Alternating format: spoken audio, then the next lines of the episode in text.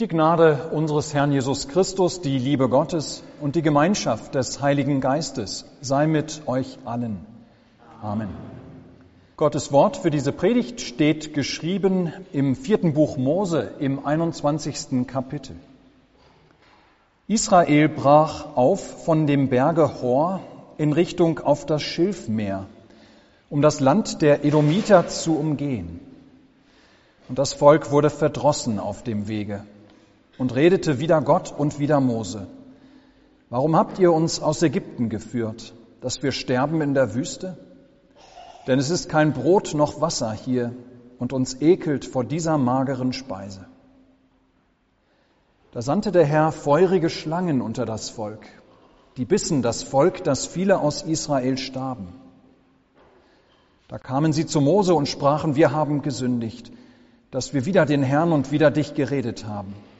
Bitte den Herrn, dass er die Schlangen von uns nehme. Und Mose bat für das Volk.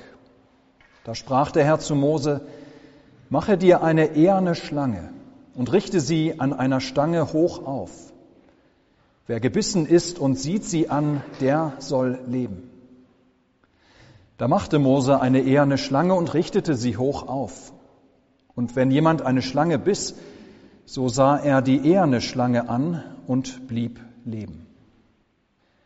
Soweit das Predigtwort Gott, der Herr segne Reden und Hören seines Wortes. Amen. Liebe Gemeinde, wenn wir, wie beim Lesen dieses Abschnitts aus dem vierten Mosebuch, wenn wir manchmal nur den Kopf schütteln möchten über das Verhalten Israels, sie werden durch Wunder begleitet von Gott durch die Wüste geführt, Sie haben alle Zeit die Verheißungen Gottes im Ohr, dass er sie in das Land von Milch und Honig führen will, und doch murren sie, klagen sie gefühlt ständig. Ja, wenn wir manchmal nur den Kopf schütteln möchten über das Verhalten Israels, dann müssen wir fairerweise aber auch erkennen, dass wir in der Überlieferung der Bibel ja sehr kurz zusammengefasst haben, dass wir einen sehr kurzen Bericht haben von einer viel längeren, einer sehr kärglichen, ja einer extrem beschwerlichen Zeit für das Volk. Als sich unsere Episode abspielt, da ist das Volk bereits fast 40 Jahre, ja 40 Jahre auf der Wanderschaft durch eine äußerst karge, in hohem Maße lebensbedrohliche Landschaft. 40 Jahre lang Nomadenleben. Ohne ordentliches Dach über dem Kopf, ohne Getreide, was man anbauen könnte, ohne Obst, ohne Gemüse, ständig nur Hitze und Staub und Feinde und wilde Tiere. Und dann kommt noch dazu, dass das Volk nach diesen fast 40 Jahren ganz knapp vor dem Ziel gestanden hatte. Die Menschen konnten das Land, das Gott ihnen verheißen hatte, förmlich bereits riechen. Es war zum Greifen nahe. Ja, so nah dran waren sie, dass sie nur noch durch Edom hindurch mussten und sie waren am Ziel. Doch dann der Eklat. Die Edomiter verweigerten den Israeliten den Durchzug. Und das war nochmal ein ganz herber Rückschlag für das Volk. Denn das hieß, dass das Volk nochmal aufbrechen musste, nochmal zurück musste. Und zwar zurück in die Wüste, um Edom zu umgehen und zunächst sogar zurück nochmal Richtung Schilfmeer. Also quasi zurück an den Anfang. Überhaupt wieder fast am Nullpunkt. Ja, sie sollten wieder dorthin, wo sie ganz am Anfang ihrer Wanderung gestanden hatten. Das so nahe gerückte Ziel war plötzlich wieder ganz weit weg. Ja, ihr Lieben, wenn wir das nächste Mal den Kopf schütteln über das Verhalten Israels nach dem Motto, warum murrt das Volk denn schon wieder? Wenn das so ist, dann müssen wir fairerweise bedenken, dass es den Menschen damals tatsächlich ziemlich dreckig ging. Das Volk wurde verdrossen auf dem Wege, heißt es bei Mose. Wörtlich steht im hebräischen Urtext, dem Volk wurde der Atem kurz. Ja, das ist eine anschauliche Sprache. Die Menschen kamen sich vor, als hätten sie keine Luft mehr zum Atmen. Sie waren müde, sie waren abgewirtschaftet, körperlich und seelisch am Ende. Es wäre, ihr Lieben, absolut verständlich gewesen, die Menschen hätten sich in ihrer Not nun klagevoll an Gott gewendet. Es wäre keine Sünde gewesen, sie hätten an dieser Stelle Gott ihre Not geklagt und ihn um Hilfe gebeten. Ja, ganz im Gegenteil. Gott will unbedingt, dass wir Menschen ihn anrufen, dass wir zu ihm beten, gerade in den Zeiten, wo es uns dreckig geht. Gott will unbedingt, dass wir das, was uns belastet und beschwert, was uns müde macht, was uns den Atem nimmt, so dass wir keine Luft mehr haben, ja, dass wir dann Gott anrufen und ihm unsere Not klagen. Und er hilft. So hat er es verheißen. Das Klagen also, richtig verstanden, als ein Bringen unserer Not vor Gott, den Herrn, Nein, das ist überhaupt nicht verkehrt. Das sollen wir und das dürfen wir sogar gerne tun. Deshalb finden wir auch ganz viele Beispiele von der Klage in der Bibel. Viele Psalmen sind sogenannte Klagepsalmen. Und es gibt selbst ein ganzes Buch in der Bibel zum Thema die Klagelieder Jeremias. Nein, das Klagen an sich wäre noch nicht das Problem, ihr Lieben. Es kann absolut verständlich und es kann durchaus berechtigt sein, zu klagen. Manchmal bleibt uns nichts anderes übrig, als missliche Situationen und Schicksalsschläge oder schreckliche Wendungen im Leben zu beklagen, weil sie ganz einfach erbärmlich sind und grausam, weil sie uns die Luft zum Atmen nehmen. Nur, was das Volk in unserem heutigen Predigtwort damals macht, ist etwas anderes. Es ist kein Klagen in dem Sinne, dass die Menschen ihre Not vor Gott bringen und ihn um Hilfe bitten. Wir können es vielleicht eher ein Jammern nennen. Ja, statt Gott seine Not zu klagen und um Hilfe zu bitten, jammert das Volk vor sich hin jammert das Volk vor sich hin, voller Selbstmitleid und Vorwürfen gegenüber Gott und Mose. Warum hast du uns eigentlich aus Ägypten herausgeführt, Gott? Wie kommt es überhaupt, dass wir in diese missliche Lage geraten sind? Ging es uns nicht damals in Ägypten sehr viel besser? Hättest du uns nicht dort lassen können? Merken wir den Unterschied, ihr Lieben. Hier wird nicht Gott etwa eine Not geklagt, eine Not, in die das Volk geraten ist, mit der glaubensvollen Bitte, dass er diese Not doch wegnehmen möge oder in der Not helfen möge. Es ist ja Gott. Er könnte das und hat das ja auch versprochen. Nein, hier wendet sich das Volk nicht an Gott. Hier wendet sich das Volk gegen Gott und Mose. Gibt Gott und Mose die Schuld an ihrer Misere. Und damit ist es letztlich nichts mehr als ein Jammern, das in Selbstmitleid versinkt. Ein Jammern, das Ausdruck letztlich von Unglauben ist. Wie oft, wie oft tun wir heute möglicherweise es nicht den Israeliten von damals gleich? Dass auch wir, statt Gott unsere Nöte zu klagen, statt uns glaubensvoll an Gott zu wenden mit dem, was uns belastet, im Vertrauen, dass er Gott ist und es richten kann und wird, wie er es verheißen hat. Ja, dass wir stattdessen nur vor uns hin jammern, vielleicht auch über Gott jammern. Herr, erbarme dich.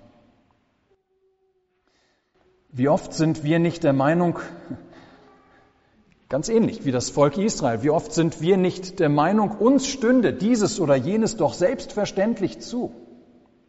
Wir hätten ein Anrecht auf ein Auskommen in dieser Höhe, auf Gesundheit auf jenem Niveau oder ein Auto in dieser Größe. Ein Anrecht auf Kleider und Schuh, Essen und Trinken, Haus und Hof, Frau und Kind, Acker, Vieh und alle Güter. Ja, als seien dieses alles nicht allein Gaben unseres gütigen Gottes an uns, sondern als hätten wir ein Anrecht auf diese Dinge. Herr, erbarme dich. Der Gottesdienst soll bitte sehr genauso sein, wie ich es für richtig halte. Sonst komme ich nicht. Oder wenn es nicht diese Änderung in der Gemeinde gibt, dann bin ich weg. Oder Gott soll doch bitte sehr so sein, nicht anders. Sonst kann ich ihn doch nicht ernst nehmen. Herr, erbarme dich. Es gibt ein tolles Zitat von dem englischen christlichen Autor, Schriftsteller C.S. Lewis, der Autor von den Chroniken von Narnia.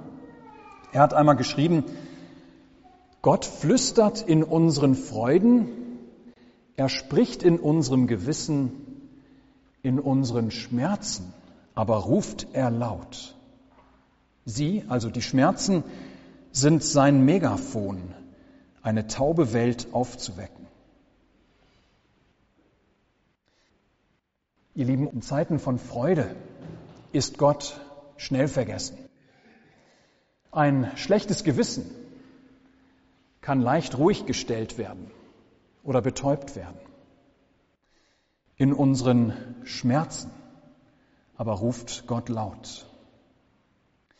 Manchmal, so C.S. Lewis, manchmal sind Schmerzen die einzige Predigt, die uns erreicht.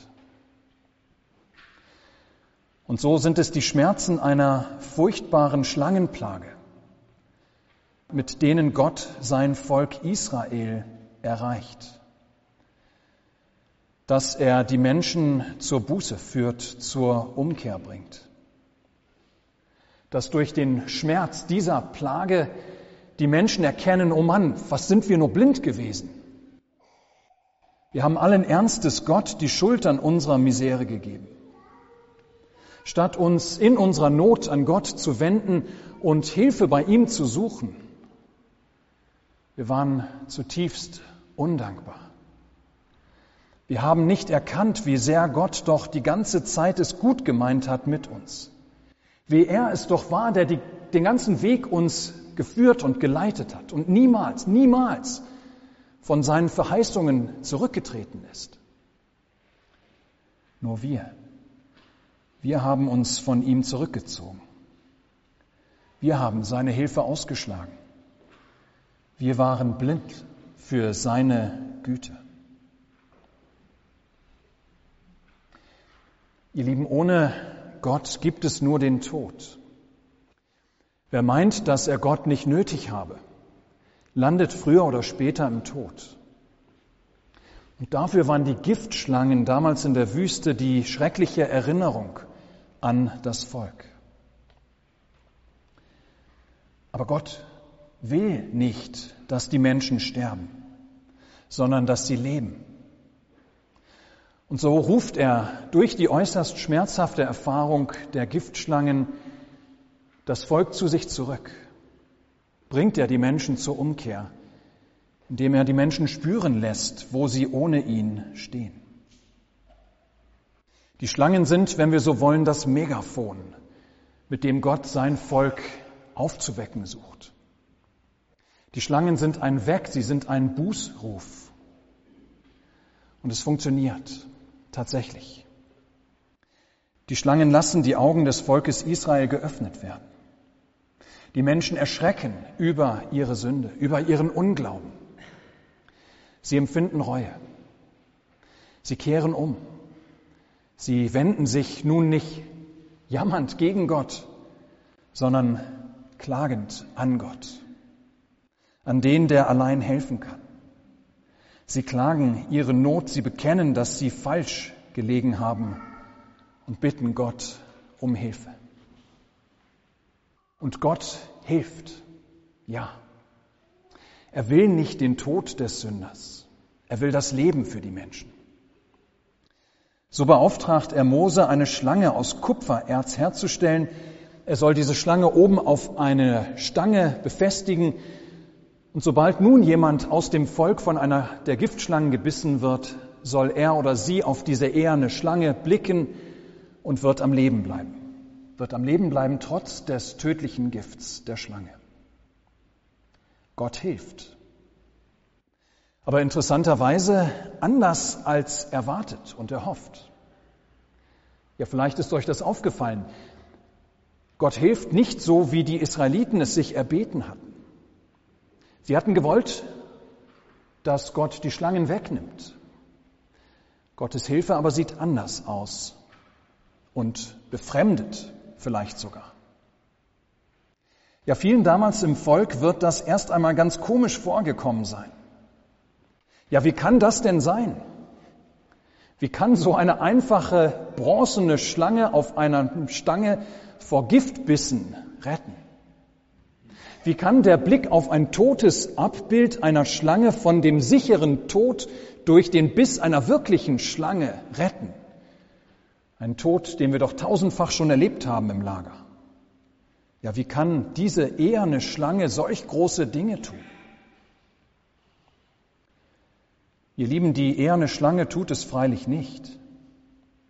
Natürlich war es nicht die eherne Schlange, die die Menschen gerettet hat, sondern die Verheißung. Die Verheißung, die Gott an diese Schlange geknüpft, an diese Schlange gebunden hat.